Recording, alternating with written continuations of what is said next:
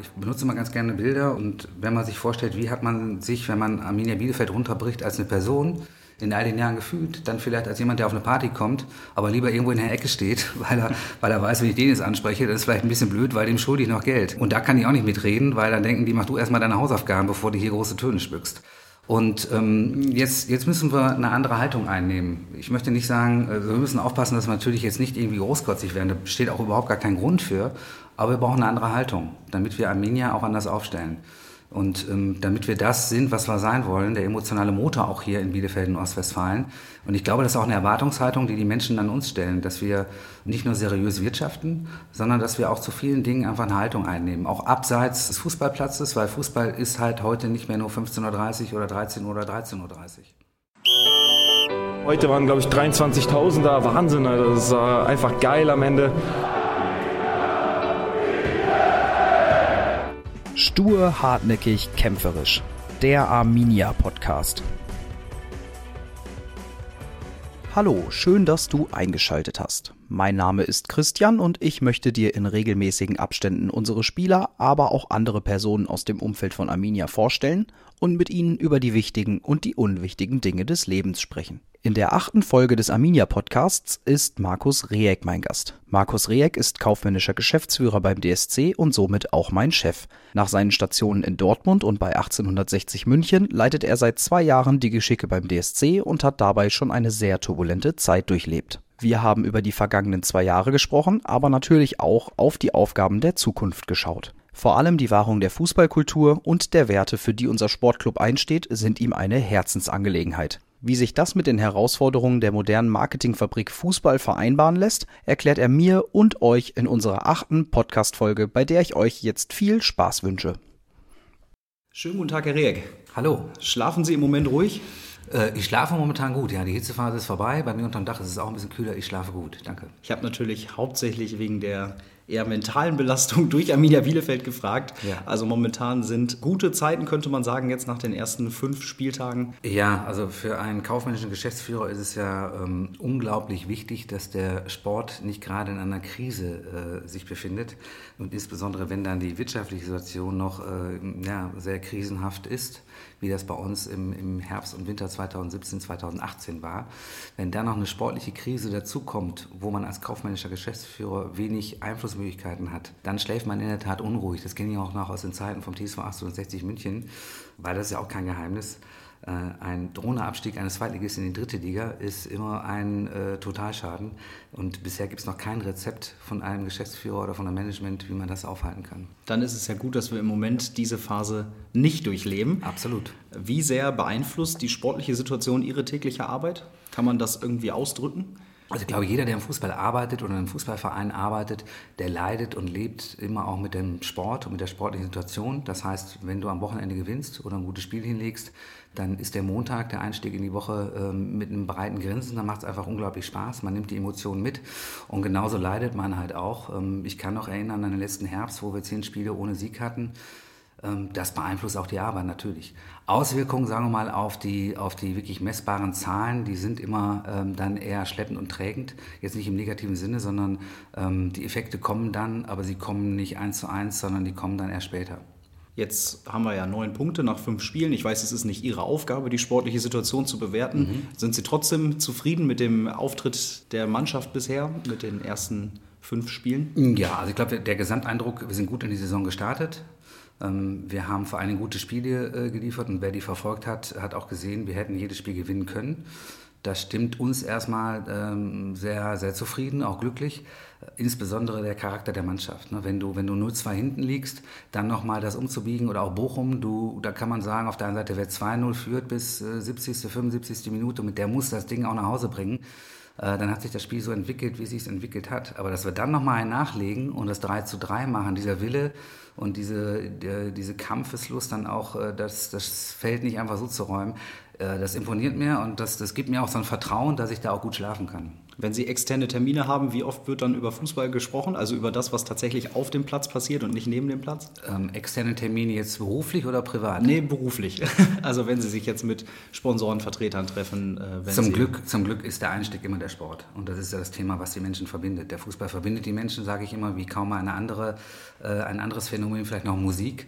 Aber gerade in Deutschland äh, ist das der Einstieg und davon leben wir. Und diese Emotionen, die leben wir ja auch total. Jetzt haben wir mit Ihnen und mit Herrn Arabi zwei Geschäftsführer mhm. auf einer Ebene. Ja. Die Frage, die sich mir so als erstes gestellt hat, äh, wie sieht denn so eine Diskussion für so eine Budgetplanung im Sommer aus? Setzen Sie sich dann zusammen und dann wird ausgehandelt, welcher Geschäftsführer welches Budget bekommt oder wie muss ich mir das vorstellen? Nein, in der Vergangenheit waren die Diskussionen relativ schnell erstickt, weil da waren unsere Möglichkeiten äh, relativ äh, äh, sagen mal, restriktiv und ähm, auch begrenzt. Das heißt, ähm, da gab es einen gewissen Korridor und der konnte auch nicht überschritten werden. Das ändert sich natürlich jetzt auch dadurch, dass wir saniert sind, haben ja nicht automatisch mehr Geld. Aber wir erarbeiten uns Möglichkeiten, wie jetzt in diesem Sommer. Das heißt, wir hatten ein gutes Jahr. Die Saison 18-19 war für uns sportlich erfolgreich mit Platz 7 am Ende. Wir haben die sportlichen Ziele erreicht und es war aber auch wirtschaftlich erfolgreich. So, dann, dann müssen wir natürlich gucken, wie wir damit umgehen. Ähm, meine Aufgabe ist es dann auch mal Stopp zu sagen oder die Grenzen zu geben. Und da gab es im Sommer natürlich auch äh, einige Phasen, wenn ich sagen, da haben wir mal zwei, drei Wochen nicht miteinander geredet, das wäre traurig, aber ähm, wo natürlich ähm, die Interessen auch auseinandergingen. Ne? Also Samir, der natürlich alles für tun wollte für, für, für den Sport und äh, ich natürlich die Aufgabe habe, das Gesamtkonstrukt muss stimmen. Und da sind wir nicht immer einer Meinung und da wird auch mal gestritten, klar. Jetzt haben Sie bald Jahrestag, sind dann zwei Jahre hier bei Arminia. Oh, Gibt es ja. schon so ein, so ein, kleines Fazit, auch wenn es natürlich eine noch nicht ganz so lange Zeit ist, aber ja eine sehr ereignisreiche? Ja, äh, ich möchte das Fazit jetzt gar nicht nur auf meine Person beschränken, sondern ich glaube, für Arminia Bielefeld, für alle Mitarbeiter und das gesamte Umfeld waren die letzten zwei Jahre unglaublich intensiv. Also da ist ja so viel passiert, da könnte man Geschichtsbücher mit, mit vollschreiben. Ähm, wir waren im, im, im Herbst 2017 eigentlich äh, äh, mausetot und ähm, seitdem ist wirklich viel passiert. Wir konnten uns sanieren. Ähm, die Geschichte, die kennt jetzt, glaube ich, auch jeder. So, wir, wir haben ähm, viele Ziele erreicht, manchmal auch Ziele erreicht, die wir uns gar nicht vorstellen konnten, dass wir sie so schnell erreichen. Andere Dinge, ähm, wo wir vielleicht ein bisschen ungeduldig sind äh, und die wir schneller äh, erreichen wollen, wo wir jetzt aber auch registrieren müssen. Gut, Ding braucht halt seine Zeit. Zeit. Ich sehe dabei aber immer vor allen Dingen auch den Menschen. Das vergisst man so oft. Man, man bricht viele Dinge runter auf messbare Erfolge oder Ergebnisse, an Daten, an Zahlen, an Tabellenplätzen oder an Wirtschaftskennzahlen und vergisst dabei den Mensch. Und der Mensch steht eigentlich im Fokus von allem. Und da muss man sich einmal vorstellen, was macht das mit einem Mitarbeiter, wenn man über zehn Jahre lang irgendwie immer nur ums Überleben gekämpft hat und ähm, wie fühlt sich das an? Also wie sind auch die letzten zwei Jahre an einem vorbeigegangen? Und das ist eigentlich das Spannende, was mich auch antreibt. Ähm, in der Wirtschaft würde man sagen, wir sind in einem Change-Management-Prozess. Also es geht bei uns auch um einen Kulturwandel. Das lässt sich runterbrechen auf ganz einfache Beispiele. Bei uns im, im Profifußball geht es jetzt nicht mehr darum, die Ziele so zu stecken, dass wir sagen, wir müssen die Klasse halten. Wir wollen schon ambitionierte Ziele auch angehen. Aber auch in allen anderen Bereichen geht es darum, bestimmte Dinge zu verändern. Und das geht auch einher mit einem Kulturwandel. Und wenn man sich dann mal, ich benutze immer ganz gerne Bilder und, und wenn man sich vorstellt, wie hat man sich, wenn man Arminia Bielefeld runterbricht, als eine Person in all den Jahren gefühlt, dann vielleicht als jemand, der auf eine Party kommt, aber lieber irgendwo in der, in der Ecke steht, weil er, weil er weiß, wenn ich den jetzt anspreche, das ist vielleicht ein bisschen blöd, weil dem schulde ich noch Geld. Ähm, und da kann ich auch nicht mitreden, weil dann denken die, mach du erstmal deine Hausaufgaben, bevor du hier große Töne spückst. Und ähm, jetzt, jetzt müssen wir eine andere Haltung einnehmen. Ich möchte nicht sagen, also wir müssen aufpassen, dass wir natürlich jetzt nicht irgendwie großkotzig werden. Da besteht auch überhaupt gar kein Grund für. Aber wir brauchen eine andere Haltung, damit wir Arminia auch anders aufstellen. Und ähm, damit wir das sind, was wir sein wollen, der emotionale Motor auch hier in Bielefeld in Ostwestfalen. Und ich glaube, das ist auch eine Erwartungshaltung, die die Menschen an uns stellen, dass wir ähm, nicht nur seriös wirtschaften, sondern dass wir auch zu vielen Dingen einfach eine Haltung einnehmen. Auch abseits ähm, des, des, des Fußballplatzes, weil Fußball ist halt heute nicht mehr nur 15.30 Uhr oder 13 Uhr oder 13.30 Uhr. Wie hat denn der Mensch Markus Rejek Bielefeld bisher aufgenommen? Waren ja sehr turbulente und auch sehr arbeitsreiche Zeiten. Haben Sie denn als Privatmensch trotzdem auch schon Bielefeld leben und lieben lernen können? Also absolut. Ich, ich, das, das, hört man wahrscheinlich auch nicht. Äh, ähm, das erste Mal, als ich damals meine Schwester interviewt habe, die hier studiert hat, hat sie gesagt, Markus, pass auf, das ist jetzt keine Stadt, in der du dich wahrscheinlich auf den ersten Blick verliebst. Also gönn dir den zweiten und den dritten Blick. Und sie hatte absolut recht. Also ich habe mittlerweile die die Annehmlichkeiten und den Charme dieser Stadt äh, lieben und schätzen gelernt. Es ähm, gibt ganz viele Dinge, die ich, die ich äh, auch manchmal neu entdecke. Vor allen Dingen sind es die Menschen, äh, die mich dann auch begeistern. Auf der anderen Seite gibt es natürlich äh, einen, einen Faktor, der fehlt Bielefeld und den vermisse ich auch, das ist das Wasser. Also eine Stadt äh, wünsche ich mir schon mit einem Fluss und einem See und das wäre mal ein Auftrag an die, an die, an die Stadtplaner und an die Politik. Überlegt doch mal, wo wir hier nochmal irgendwo ein größeres Wasserloch hinzaubern können. Das merke ich immer, wenn, wenn die Familie aus München kommt, dann ist man natürlich so ein bisschen verwöhnt. Ähm, durch die, durch die Seen in der Umgebung. Äh, dann kommt die Frage, gerade in, bei heißen Tagen, was machen wir denn? Und, und da fehlt das Wasser. Ja, die Petition würde ich mit unterschreiben. Wunderbar. Also da, äh, da bin ich in, in einem Boot. Dann wollen wir mal nicht zu viel in die Vergangenheit blicken, sondern auf die kommenden Aufgaben. Sie haben ja die Fußballkultur eben schon hervorgehoben. Wir haben eine neue Abteilung bei uns, ja. die sich Fußballkultur und Soziales nennt. Mhm. Worum soll es da gehen? Also erstmal ähm, geht es uns darum, dass der Fußball uns heilig ist. Und wir müssen uns immer besinnen und vergegenwärtigen, warum wir eigentlich das machen, warum wir das alles machen. Und äh, ich habe die Einstellung, dass wir als Mitarbeiter, die wir alle für diesen Verein arbeiten dürfen, einen, einen Schatz hüten. Das ist jetzt so ein bisschen vielleicht äh, ähm, ein bisschen äh, pathetisch ausgedrückt, aber das ist wirklich meine Einstellung. Wir, wir hüten einen Schatz, den gehört, dieser Schatz gehört den Mitgliedern und den Fans, all die, die den Verein lieben. Und wir haben die Aufgabe, das Beste aus diesem Schatz zu machen. So, warum, warum so eine Abteilung Fußball, Kultur und Soziales? Ähm, zum einen soll es zum Ausdruck bringen, dass seit, seit jeher Arminia Bielefeld sehr viel Engagement im sozialen Bereich macht und, und, und sehr viele Anstrengungen äh, übernimmt und das auch eine Selbstverständlichkeit ist. Wir wollen alle diese Maßnahmen bündeln. Wir wollen aber auch ein Signal senden nach außen an andere Vereine, aber auch an Verbände. Gerade in einer Phase, wo man über, über eine Überkommerzialisierung spricht, über eine Entfremdung, um, um auch nochmal eine Besinnung äh, zu schaffen um wirklich konzentriert auch zu sagen, warum machen wir das hier? Es geht um, um Kultur, es geht um Fußballkultur. Und da stellen wir den Mittelpunkt, das ist uns quasi das Wichtigste, das ist der Motor von allem. Ähm, es geht also nicht darum, immer nur irgendwie zu überlegen, wie können wir wirtschaftlich erfolgreich sein, sondern am Ende ist der Fan der Mittelpunkt und die Menschen, die im Fußball lieben. Und dafür gibt es diese Abteilung. Wir wollen damit auch noch mehr in Dialogen treten mit, mit, mit Fans, mit Leuten, die auch sagen, wir wollen aktiv den Verein mitgestalten. Arminia Bielefeld war immer ein Verein, der von dieser Mitgestaltung lebt. Ich bin auch ein großer Anhänger dieses Vereinslebens, auch wenn viele Vereine mittlerweile ihre Profiabteilungen in Kapitalgesellschaften ausgegliedert haben. Aber wir sind uns hier bei Arminia Bielefeld einig, dass wir da keine, keine Trennung machen. Für uns gibt es ein Arminia Bielefeld und dann ist es auch egal, ob es EV oder KGA ist. Es gibt, es gibt natürlich juristische oder auch bilanzielle Unterschiede, aber in der Denke, in der Herangehensweise ist es ein Verein und da ist das Thema Kultur für uns ganz, ganz wichtig. Und diese, diese Abteilung, die muss ich natürlich jetzt finden. Wir wollen einen, haben einen Anfangsinitial gesetzt und jetzt geht es darum, dass diese Abteilung auch lebt. Da werden wir vielleicht auch nochmal in die eine oder andere Sackgasse laufen, aber sie soll natürlich auch zur Mitgestaltung anregen.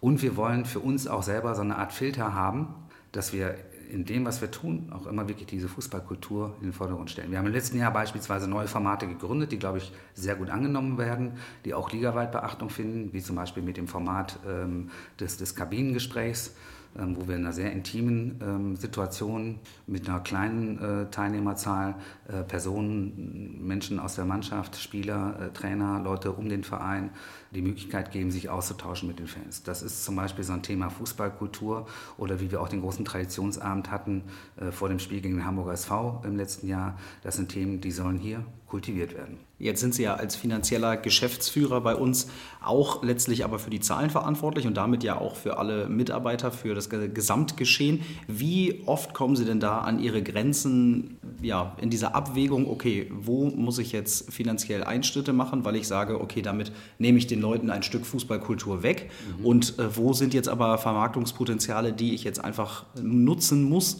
weil ich sonst unverantwortlich mit meiner Aufgabe umgehen würde? Also Ehrlich gesagt habe ich damit überhaupt gar kein Problem, ähm, weil ich, aber ich glaube auch, wir als Verein eine ganz klare Haltung dazu haben. Also ähm, es gibt natürlich noch Dinge, die sich einspielen müssen. Ich nenne immer so ganz, ganz gerne ein Beispiel.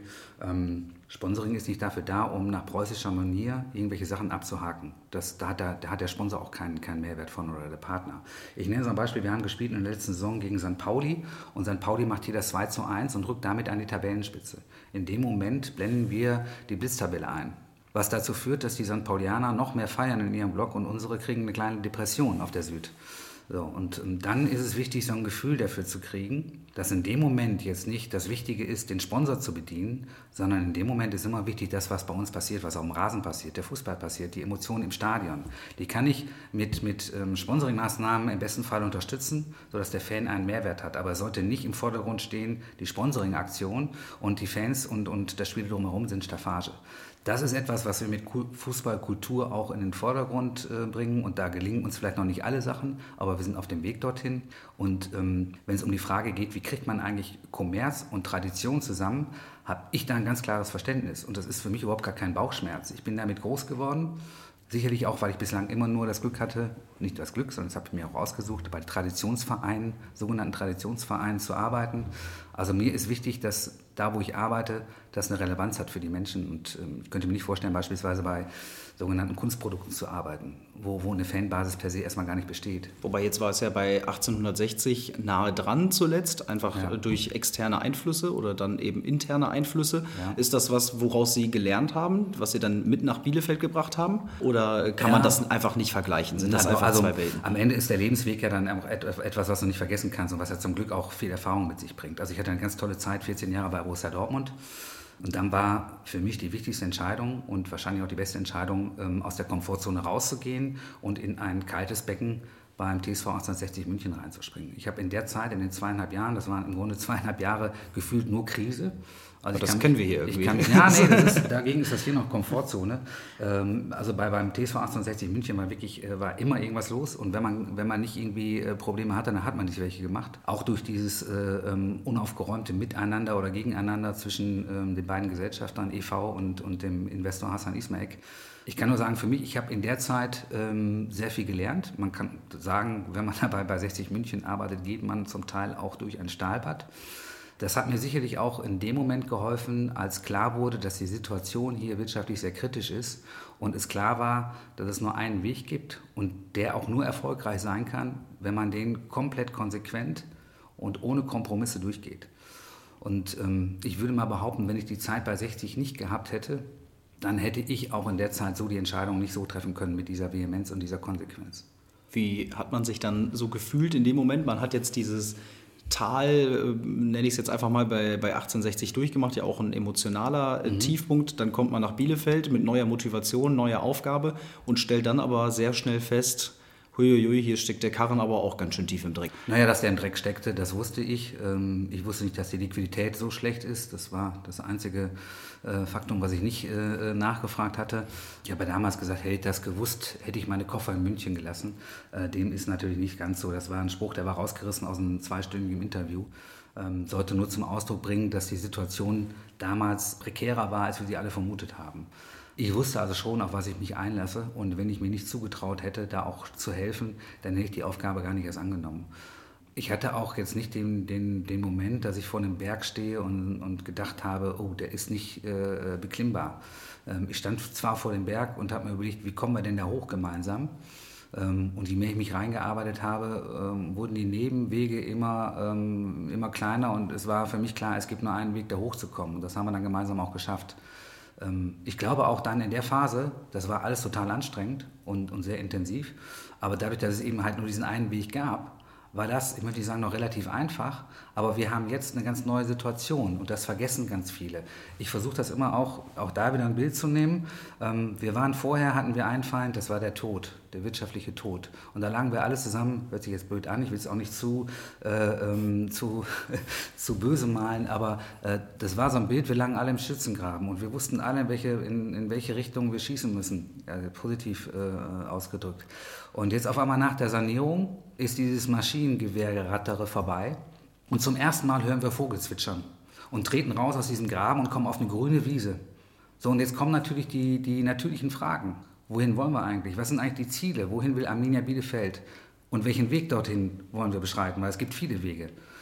So, und dabei gibt es natürlich jetzt auch Anspruchsdenken und Anspruchshaltung. Das fängt bei Mitarbeitern an, die natürlich sagen, pass mal, wir haben jetzt zehn Jahre auf eine Gehaltserhöhung verzichtet können wir nicht mal über ein paar Euro mehr sprechen, was ganz natürlich ist und auch vollkommen gerechtfertigt ist. Du kannst aber nicht alle, alle diese Ansprüche ähm, kannst du befriedigen, weil dann kommt natürlich auch, dass äh, in zehn Jahren Investitionsstau jetzt auf einmal Dinge aufproppen im Stadion, die gemacht werden müssen.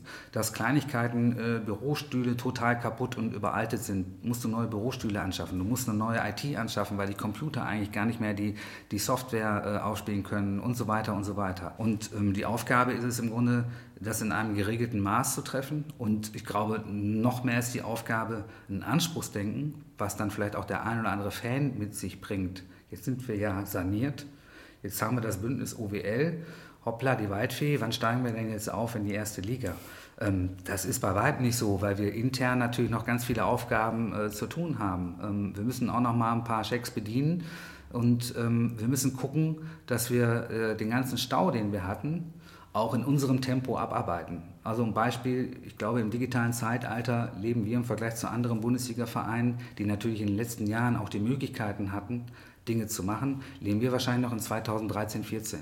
Also die Aufgabe ist es auch, nicht nur eine Abteilung zu digitalisieren, sondern den Verein zu digitalisieren. Jetzt haben wir aber keinen, der dafür verantwortlich ist. Also müssen wir Strukturen schaffen. Wir müssen aber auch erstmal gucken, wie wir das machen und so weiter und so weiter. Also da gibt es ganz viele spannende Herausforderungen. Ich warne halt nur davor, der Mensch ist ja schnell vergesslich. Und wir müssen immer alle, jetzt schmeiße ich gerne 5 Euro ins äh, Phrasenschwein, wir müssen immer uns daran erinnern, ähm, wo wir herkommen. Und wir waren im Herbst 2017, das ist noch keine zwei Jahre her, ähm, waren wir eher ein U-Boot was quasi im Sinkgang war und drohte auf, auf, auf Grund zu laufen. Und wenn ich jetzt ein Bild nehme, dann würde ich sagen, sind wir gerade ein Flugzeug, was auf der Startbahn steht. Wir müssen noch ein bisschen was reparieren hinten an der Düse und am Flügel und wir müssen noch voll tanken. Aber wir sind jetzt in der Situation, wo wir abheben können. Wir sind noch nicht in der Luft.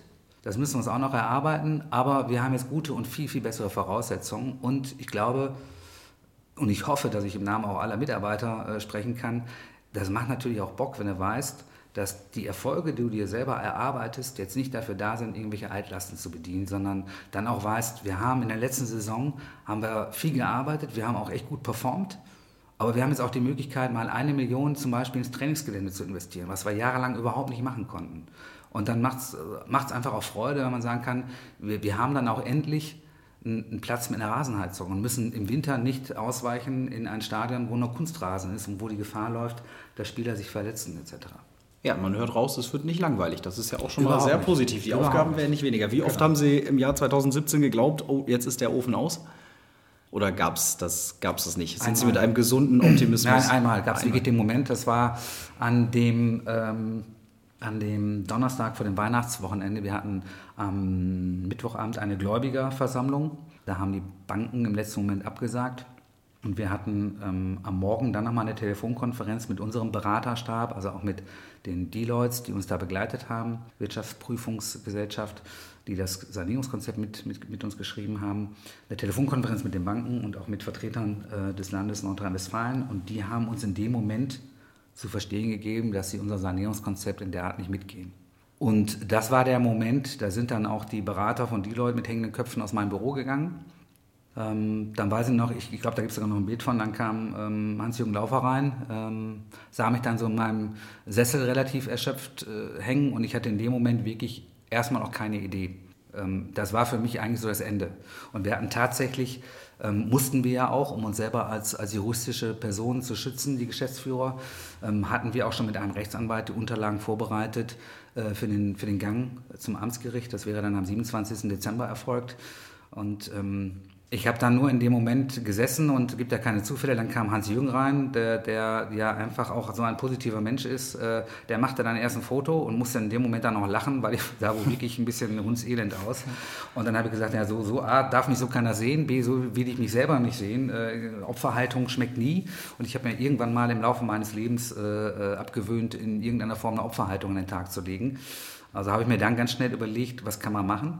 Ja, und dann haben wir vielleicht auch ein paar fiese Tricks angewandt, wie das dann so ist, wenn du wirklich noch mal im letzten Atemzug äh, um dein Überleben kämpfst. Und ähm, dann hat das halt auch mit Kräften, die man vielleicht sonst nicht bedienen würde, mit ein paar Anrufen und nochmal sehr viel Druck aufbauen, dazu gebracht, dass es dann am Abend, ich glaube, es war der 21. Dezember, ähm, dann um 17.45 Uhr den Anruf, äh, der Anruf kam dann von, vom, vom Land NRW und von der Sparkasse, dass man sich dann doch unter einer gewissen Bedingung darauf einigen könnte, unser Sanierungskonzept mitzugehen. Und die Bedingung war dann halt, dass wir das Stadion verkaufen und mit dem Erlös, den wir aus diesem Stadionverkauf erzielen, die, die Restschulden der Gläubiger bedienen. Und damit stand das Konstrukt, das wir uns erhofft hatten. Und das war dann so, ja, wir waren in dem Moment viel zu kaputt, um, um, um uns dann in die Arme zu fallen. Aber also ich glaube, diese Steine, die höre ich immer noch, wie sie damals vom vom Herzen gepurzelt sind. Was ist passiert in dieser Zwischenzeit? Darf man da irgendwas erzählen, was vielleicht bis jetzt noch nicht erzählt wurde? Gott, wir, wir haben halt alle Kräfte gebündelt, ähm, auch mit Unternehmern ähm, und haben Druck aufgebaut äh, bei verschiedenen Personen, ähm, wo wir auf ein Entgegenkommen angewiesen waren. Und ähm, ja, am Ende zeigt das, glaube ich, auch wieder die besondere Kraft, die hier in, in Bielefeld und in Ostwestfalen steckt. Ähm, diese Kraft, wenn man dann wirklich in der Not ist, zusammenzustehen ähm, dann die anderen Sachen auch mal liegen zu lassen und zu sagen, da müssen wir jetzt alle mal mit reinspucken, weil sonst geht das nicht. Das habe ich, ich hätte mir das in München beispielsweise sehr gewünscht, weil der TSV 1860 München ist einfach auch ein toller Verein, der all das, was gerade passiert, überhaupt nicht verdient hat. Aber dieses Besondere hier in, in, in Bielefeld mit dieser Unternehmerschaft, auch mit, diesem, mit diesen Werten von vielen familiengeführten Unternehmen, das ist schon was ganz Besonderes und äh, das müssen wir hochhalten. Das ist kein Garantieschein, aber ähm, ich glaube, das hat Arminia Bielefeld wirklich geprägt, oft geholfen in der Historie. Und wir tun, glaube ich, gut daran, ähm, das wertzuschätzen. Und ähm, das ist ja gerade auch die Aufgabe, wenn wir mit diesen Bündnispartnern, die wir haben, in Workshops miteinander versuchen, unter diesem Motto, wie kriegen wir denn eigentlich diese unternehmerische DNA auch Stück für Stück bei Arminia Bielefeld implementiert. Jetzt äh, treffen Sie ja auch immer mal wieder auf so DFL-Sitzungen, auf andere mhm. Geschäftsführer. Ähm, jetzt jüngst wurde ja das Präsidium zum Beispiel wieder aufgearbeitet. Ja. Wie oft werden Sie dann auf dieses Konstrukt angesprochen? Ist das mal ein Thema, wenn man sich zwischen den Runden mal auf einen Kaffee unterhält? Ja, es gibt die und die. Äh, die Leute, die es nicht ganz durchschauen ähm, und wo wir sagen, das Bündnis Ostwestfalen ist die ostwestfälische Antwort auf die 50 plus 1 Diskussion. Dahinter steckt ja eine ganz klare Aussage die denken dann vielleicht, wir wollten sie ein bisschen veräppeln, ne? weil das ist doch am Ende ein Investorenmodell. Ist es aber gar nicht. Äh, und das, ähm, also es gibt viele Vereine, ich nenne da jetzt nur mal Nürnberg, St. Pauli etc., äh, Kiel, mit denen wir da in einem sehr engen Austausch stehen, die sagen, wow, Kompliment und äh, erkennen schon an, dass das was Besonderes ist. Und das sind insbesondere auch Vereine, die wir, die wie wir glauben, dass diese 50 plus 1 Regel, ob man sie so beibehält, wie sie jetzt ist, weil im Grunde ist sie momentan keine, keine durchgesetzte 50 plus 1 Regel, weil wir haben fünf Sonderfälle und davon ist einer meiner Meinung nach eklatant. Ähm, also muss man ja sowieso mal über eine Modifizierung denken. Aber das Grundprinzip, ähm, da gibt es eine große, breite ähm, Nachbarschaft und Front, die das genauso sehen wie wir. Und das ist ja auch so, dass alle Bündnispartner sagen, das Vereinswesen, das muss geschützt werden und deswegen hat diese 50 plus 1 Regel einen Grund und ich kann ja aus eigener Erfahrung sprechen. Ich habe mal in einem Verein gearbeitet, wo sie permanent gebrochen wird, beim TSV 1860 München. Am Ende ist diese Regel auch ein Schutz gerade für die Vereine, die in der Not so an der Wand stehen, dass sie nur noch die Möglichkeit haben und gar nicht nach, nach der Motivation beispielsweise eines Investors fragen. Die sind dem ausgeliefert und das ist dann oft der letzte Strohhalm, den man dann greift als Verantwortlicher, um den Verein zu retten. Das ist aber in der Regel nie gut viele Menschen, die im Fußball arbeiten, reizt ja auch so ein bisschen der englische Markt zum Beispiel, weil er einfach der Vorreiter ist im Maximum. Da läuft es ja immer über Investoren, über Inhaber. Ist das was, was Sie auch reizt oder Überhaupt ist das was, wo Sie sagen? Nein. Also man muss auch differenzieren, weil die englische Fußballkultur ist eine andere. In, in England ist das Vereinswesen nicht äh, per se da, sondern in, in, England waren ja schon bei der Vergründung äh, die meisten Vereine Kapitalgesellschaften. Ähm, das heißt, da, da ist eine ganz andere Kultur, da geht man auch ganz anders damit um. Deswegen ähm, warne ich immer davor, ähm, diese Vergleiche äh, zu treffen. Englischer Fußball ist doch erfolgreich und deutscher Fußball und müssen wir nicht das machen, was der englische Fußball macht. Also erstmal glaube ich, aufgrund auch der historischen Verankerung von Great Britain, Kolonialwesen etc., hat der englische Fußball von jeher eine andere Geschichte.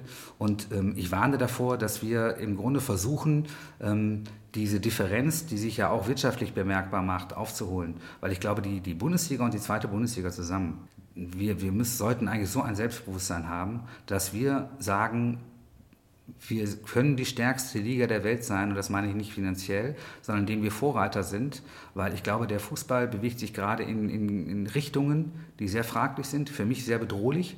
Und ich finde oder fände es toll, wenn die deutsche Bundesliga wenn wir da zusammenstehen und sagen, wir machen das nicht mit, sondern wir haben als Bundesliga die Kraft, einfach auch mal ein Zeichen zu setzen und Dinge anders zu machen. Das ist natürlich eine Diskussion, wo du die Interessen kaum vereinbaren kannst. Wenn ich jetzt nur mal Borussia Dortmund sehe, mit dem Anspruch, Champions League zu spielen, die sich dann natürlich mittlerweile ja nicht nur mit Vereinen, europäischen Vereinen auseinandersetzen, ähm, mit, den, mit ähnlichen Strukturen, sondern dahinter stecken ja teilweise Länder. Also konkurriert man ja mit Paris Saint-Germain nicht gegen einen Verein, sondern teilweise gegen ganze Staaten.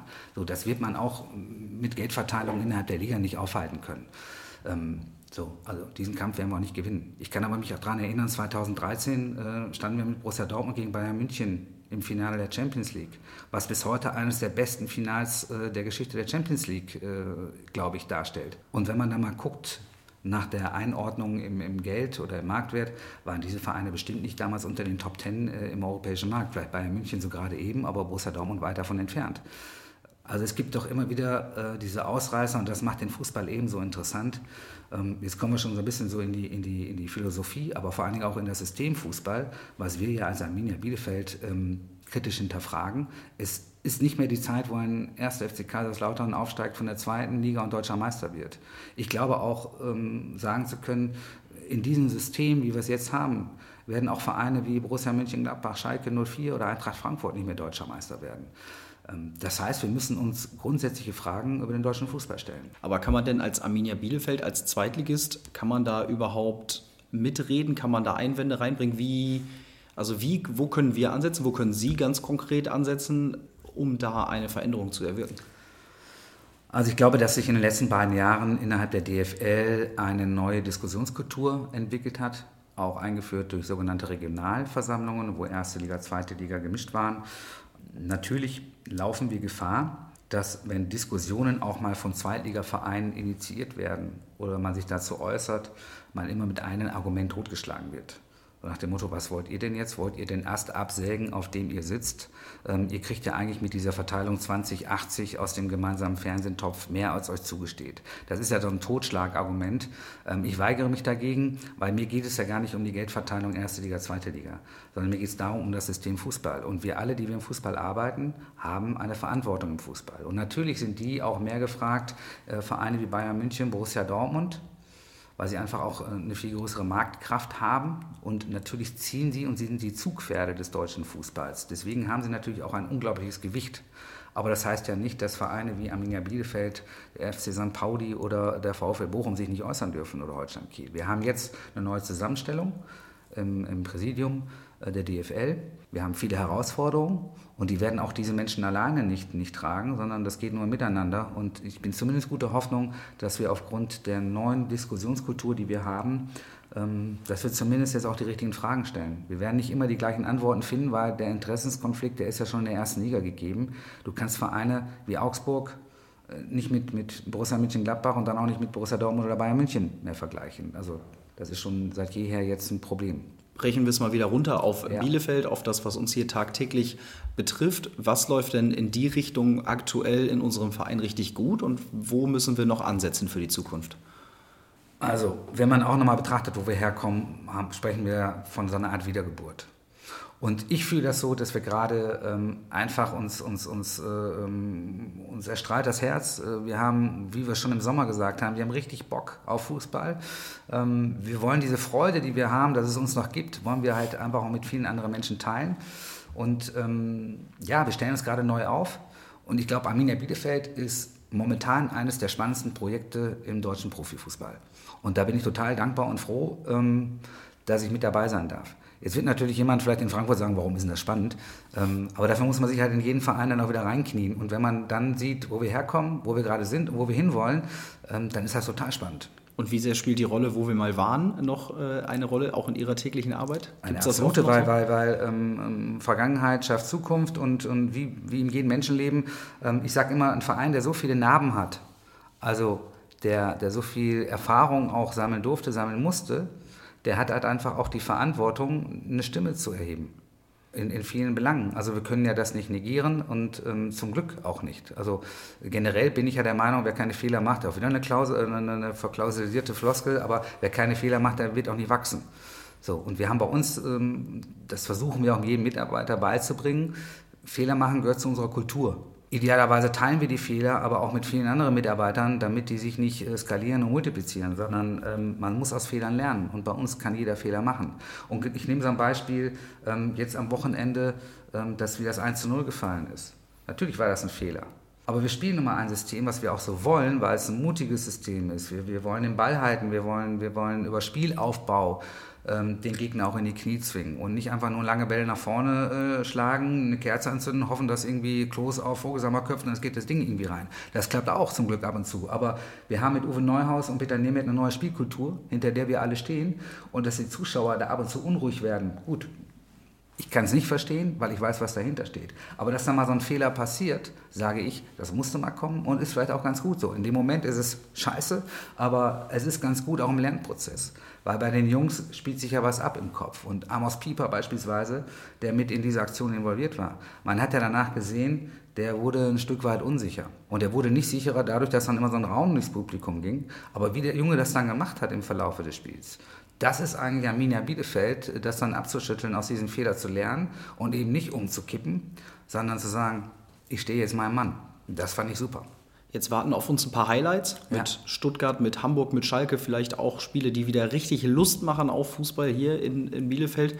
Ist das was, wo Sie sich äh, auch besonders dran erfreuen können? Gerade jetzt zum Beispiel DFB-Pokal gegen Schalke, Sie als äh, gebürtiger Ruhrgebietler, ähm, dass dann mal so ein großer Verein aus dem Pott wieder vorbeikommt. Gewinnt man da besonders gerne als Ex-Dortmunder? Also von, von Gewinnen bin ich erstmal weit weg, weil am Ende freuen wir uns total auf das Spiel gegen Schalke. DFB-Pokal ist ein Flutlichtspiel, ist was ganz Besonderes. DFB-Pokal sowieso. Ähm, theoretisch haben wir wahrscheinlich eine Chance von 1 zu 5, aber auch das spielt gar keine Rolle. Wir wollen eine gute Rolle spielen und wir wollen den Charakter unserer Mannschaft zeigen. Was am Ende dabei herausspringt, ist von ganz vielen Faktoren abhängig. Wir sind nicht so vermessen zu sagen, ähm, da haben wir eine Chance. Wir haben natürlich eine Chance, aber die kann man nicht jetzt bewerten. Wir haben eine Chance, weil wir ein Heimspiel haben. Also appelliere ich auch an alle Arminen, äh, gibt die Karten nicht den Königsblauen, sondern äh, lasst uns hier die Bude mit Arminia voll machen. Äh, die kriegen ihr Gästekontingent, aber ich möchte möglichst viele Arminen sehen und dann wie, wie ein Mann hinter der Mannschaft stehen. Und viele können sich ja noch erinnern an die Saison, wo wir im Halbfinale standen, wo wir Mannschaften wie Hertha BSC, wo wir Mönchengladbach aus dem Weg geräumt haben, dann an Wolfsburg gescheitert sind. Aber ich kenne immer noch, oder ganz viele sprechen mich immer noch darauf an, dass das ein ganz besonderer Moment war, als man hier 0 zu 4 gegen den späteren DFB-Pokalsieger, darf man ja auch nicht vergessen, verloren haben. Aber da war ja im Stadion eine Stimmung, wenn man von außen eingeschaltet hat, hat man ja gedacht, Arminia führt 4 zu 0. Das ist ja auch was ganz Besonderes. Ne? Das ist ja ähm, diese Haltung und, und, und darauf freue ich mich einfach. Äh, Pokalabende sind immer was ganz Besonderes. Und wenn du dann natürlich noch so einen Gegner zugelost bekommst, ist das ein Feiertag. Aber ich gehe sowieso immer in die Arbeitswochen rein und freue mich total auf die Spieltage, weil für mich sind alle Spieltage Feiertage. Und am Ende muss man auch sagen, selbst wenn die Gegner mit Aue und Kräuter Fürth jetzt vielleicht vom Namen her nicht so attraktiv waren, muss ich sagen, bisher fand ich alle Spiele ja, die haben richtig Spaß gemacht. Also das war, war ja nicht, also früher gab es ja auch mal Zeiten, da wurde in der zweiten Liga Rumpelfußball äh, äh, gespielt und da finde ich, hat sich die Qualität in den letzten Jahren unglaublich gebessert. Auf jeden Fall sehr attraktiv. Immer bis jetzt. In jedem unserer Spiele haben beide Mannschaften getroffen. Es war auf jeden Fall immer was los. Um nochmal kurz auf ihre, auf ihre Herkunft zu kommen. Sie kommen aus dem Ruhrgebiet. Gibt es so in dieser mentalen äh, Schiene etwas, was Sie hier in Ostwestfalen vermissen oder haben Sie das auch schon äh, lieben gelernt? Also die, die Mentalität vor allem natürlich. Also ich glaube, man kann das nicht vergleichen. Ich, ich bin jetzt so ein bisschen auch ein Reisender. Ähm, ich war in verschiedenen Regionen. Ich habe mal in Dresden gearbeitet, ich habe mal in München gearbeitet, im Ruhrgebiet, da komme ich her, da sind meine Wurzeln her. Wenn man vergleicht, dann tut man den Menschen immer Unrecht. Ich, ich saug das eher aus und, und sehe halt, ähm, welche Qualitäten welche Region hat. So in, in, im Ruhrgebiet hat Fußball halt einen ganz, einen ganz anderen Stellenwert. Also wenn man, wenn man geboren wird, normalerweise atmet man zum ersten Mal Fußball ein und beim letzten Atemzug, kurz vor dem Tod, atmet man Fußball nochmal aus. Das hat natürlich auch, weil ähm, es gab mal einen Journalisten, der hat das so schön umschrieben, München hat die Berge und die Seen und äh, der Pott hat halt äh, den Fußball. Ähm, oder wo wir im Ruhrgebiet, ich bin aufgewachsen, da hat man dann früher gesagt, woanders ist auch scheiße. ähm, jetzt hat sich das Ruhrgebiet natürlich ähm, über die Jahre äh, komplett gewandelt. Das Ruhrgebiet der 70er, 80er Jahre, das war ja wirklich so, ich kann mich nicht daran erinnern, aber ich sehe natürlich immer noch die Bilder äh, dann postum, ähm, da war der Himmel schon verraucht. Ne? Da gab es halt wirklich noch viel Stahlindustrie, viel Kohleindustrie. Ähm, so, und wenn du die, die, Wäsche rausgehängt hast, dann, dann war die auch nicht unbedingt danach besser äh, sauber, sondern war schon mal verrußt. Also das hat sich alles geändert. Ähm, und es gibt ganz viele tolle Seiten äh, vom Ruhrgebiet. Ähm, aber es gibt halt eben auch ganz viele tolle Seiten hier von Bielefeld und Ostwestfalen. Und ich glaube, zumindest ist das manchmal so ein Eindruck, dass der Bielefelder und Ostwestfale sich da manchmal selber unterschätzt. Oder vielleicht auch, ähm, ich weiß nicht, ob es manchmal so eine Art Komplex ist, aber ich habe hier so viele großartige Menschen kennengelernt, aber auch so viele, so viele großartige Werte, die die Menschen hier leben, die die Unternehmen auch, auch leben. Äh, ich nenne einmal so ein Beispiel. In dieser großen Krise 2008, in dieser Weltkrise, mussten ganz viele Konzerne Mitarbeiter entlassen. Aber hier in, in Bielefeld und Ostwestfalen, eben durch diese ganzen vielen familiengeführten Unternehmen, hat man gesagt, nach jedem Tag kommt auch wieder ein Berg und hat alles dran gesetzt, äh, möglichst keine Mitarbeiter zu entlassen. Und ähm, ja, das ist schon prägend. Das ist schon diese Verantwortung, äh, die man hier hat, die man hier spürt.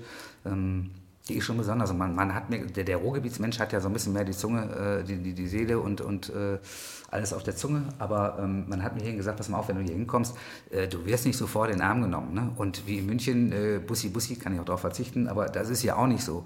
Aber wenn der Ostwestfale dich mal in dein Herz geschlossen hat, dann lässt er dich auch nicht mehr los und den kannst du auch mal nachts anrufen.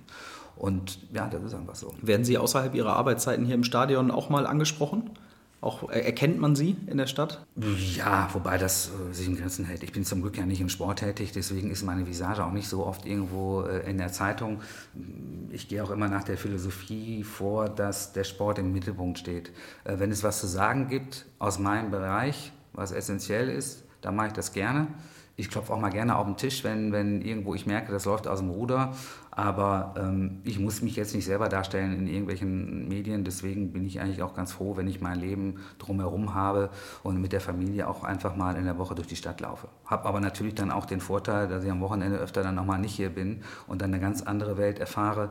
Das hilft ungemein zum, äh, zum Abschalten. Wenn du dann nach Hause kommst und musst den Müll rausbringen oder mit den Jungs irgendwo äh, zum, zum Kindergartenfest, äh, das macht jeder andere auch. Aber für mich ist das natürlich dann was Besonderes, weil ich es in der Woche nicht erlebe. Das stimmt, das ist mal was anderes. Zum Abschluss würde ich Ihnen gerne noch drei Fragen stellen. Ich fange mal an mit, wenn Sie jetzt als Fußballfan, Sie sind ja nicht nur Geschäftsführer bei Arminia Bielefeld, Sie sind ja auch ein, ein Fußballfan. Wenn Sie sich eine Sache wünschen könnten, die Sie am modernen Fußball gerne ändern würden, was wäre das? Hört auf, über höher, schneller, weiter nachzudenken und stellt das in den Mittelpunkt, was wichtig ist. Wir sollten nicht das Geld und den Kommerz in den Vordergrund stellen, sondern wir sollten uns alle mal wieder besinnen und darauf besinnen, dass wir alle eine Verantwortung haben, die wir im Fußball arbeiten.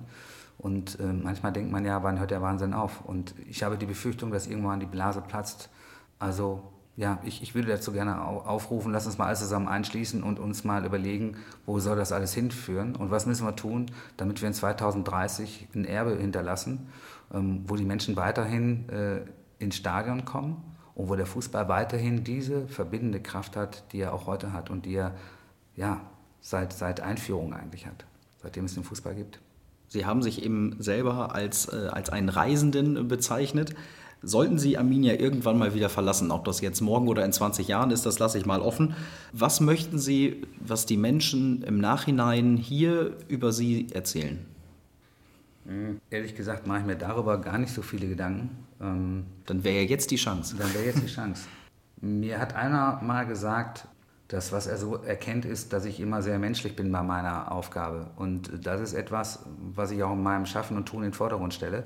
Man muss manchmal Entscheidungen treffen, die sind vielleicht nicht für alle akzeptabel und ist auch nicht der Sinn, es allen recht zu machen. Aber ich versuche gerade in diesem Business ähm, auch dieses Stück Menschlichkeit zu bewahren.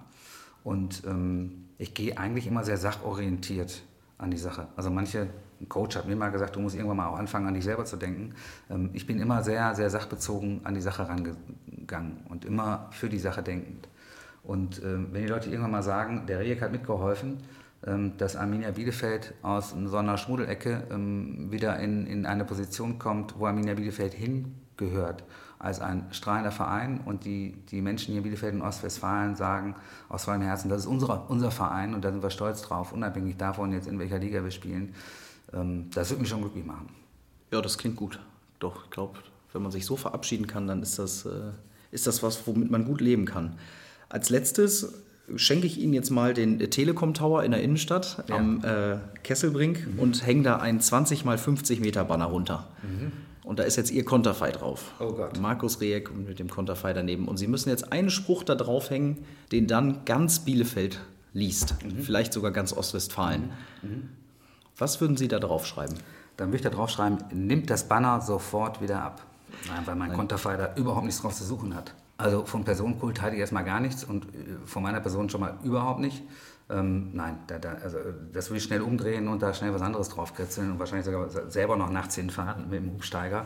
Na nee, gut, aber dann, dann, trennen wir uns mal von dem Gedanken, dass es Ihre Person ist. Dann, ja. dann, gehen wir mal hin zu dem Gedanken, wenn es eine Nachricht gibt, dann steht da eben nicht Ihr Name und nicht Ihr Konterfei drauf. Aber wenn es eine Nachricht gibt, die Sie gerne an alle Menschen, an alle Gesellschaftsschichten. Jetzt werden wir, ganz, jetzt werden wir ja ganz philosophisch. Ja, auf jeden Fall. Zum ähm, Ende nochmal, jetzt haben wir haben wir genug über Zahlen und Fakten geredet und jetzt muss man ein bisschen um Fußball vor allem und jetzt ja, gucken wir mal über den Teller. Ich glaube, momentan ist es so ein Spruch, äh, gebt aufeinander Acht. Äh, das sind so, so, so viele Kleinigkeiten, die auch gerade in meinem Leben passieren. Ähm, ich finde, wir sind gerade in so einer sehr schnell sich wandelnden Gesellschaft äh, und stellen sich ganz viele Herausforderungen. Das sind so Kleinigkeiten, wenn gerade nach den Wahlen in, in Brandenburg und Sachsen Menschen sagen, ja, wir haben viel AfD gewählt, ähm, weil hier sind so viele Ausländer. Und das ist ja totaler Nonsens. Also da sind gar nicht so viele Ausländer. Also es sind ja oft Gefühle, die falsch vermittelt werden. Ich finde, wir haben einen Journalismus, der teilweise das unterstützt. Wir haben soziale Medien, die gewachsen sind, ohne dass wir unseren Kindern ein Werkzeug wirklich an die Hand gegeben haben. Ich weiß nicht, was in dem Gehirn meiner Tochter, welche Knüpfe, äh, welche DNA-Stänge und sonstiges äh, äh, Dinge sich da verknüpfen. Die Menschen werden mittlerweile ja mit Informationen an einem Tag befruchtet, die sonst ein Mensch im 15. Jahrhundert in seinem ganzen Leben erfahren hat. Also ich glaube, wir sollten alle uns ein bisschen besinnen, sollten alle ein bisschen vom Gas geben, ähm, sollten auf unsere Mitmenschen achten, sollten Zeit für unsere Familien haben und sollten für uns auch wissen, was uns wichtig ist im Leben. Und sollten uns nicht leiten lassen von irgendwelchen Überschriften, wo unter den Überschriften ein ganz anderer Inhalt zusammengefasst ist. Ähm, ich meine jetzt nicht nur die ganzen Fake News, sondern ähm, ja, wir müssen uns erstmal orientieren und wir können nicht die ganze Schuld den Politikern geben, sondern jeder von uns hat eine Aufgabe äh, in seinem Alltag. Äh, und zum Glück gibt es auch immer wieder mal Momente, wo die gefordert werden und wo wir uns dann selber prüfen können ob wir den Mist genauso machen oder ob wir denn das, was wir von vielen Menschen einfordern, auch selber geben und bereit sind, ähm, da auch mal den Schritt zu machen. Also das wäre für mich so ein Spruch, gebt aufeinander Acht, ähm, weil ich finde, die Welt geht immer mehr in First America oder America First, First Italy, äh, ich, ich, ich, Egomanie und so funktioniert die Welt nicht und wir haben es leider, wenn wir zurückschauen in die Historie, ähm, ist es immer im, im, in Katastrophen geendet und da haben wir alle eine Verantwortung, ähm, ja, dass das, dass das nicht so kommt. Also demnächst auf dem Telekom Tower in Bielefeld. Gebt aufeinander Acht. Ohne Konterfei von Markus Ohne Konterfei und ohne Namen von Markus Rieck. Alles ja. klar. Herzlichen Dank, dass Sie sich die Zeit genommen haben. Sehr gerne.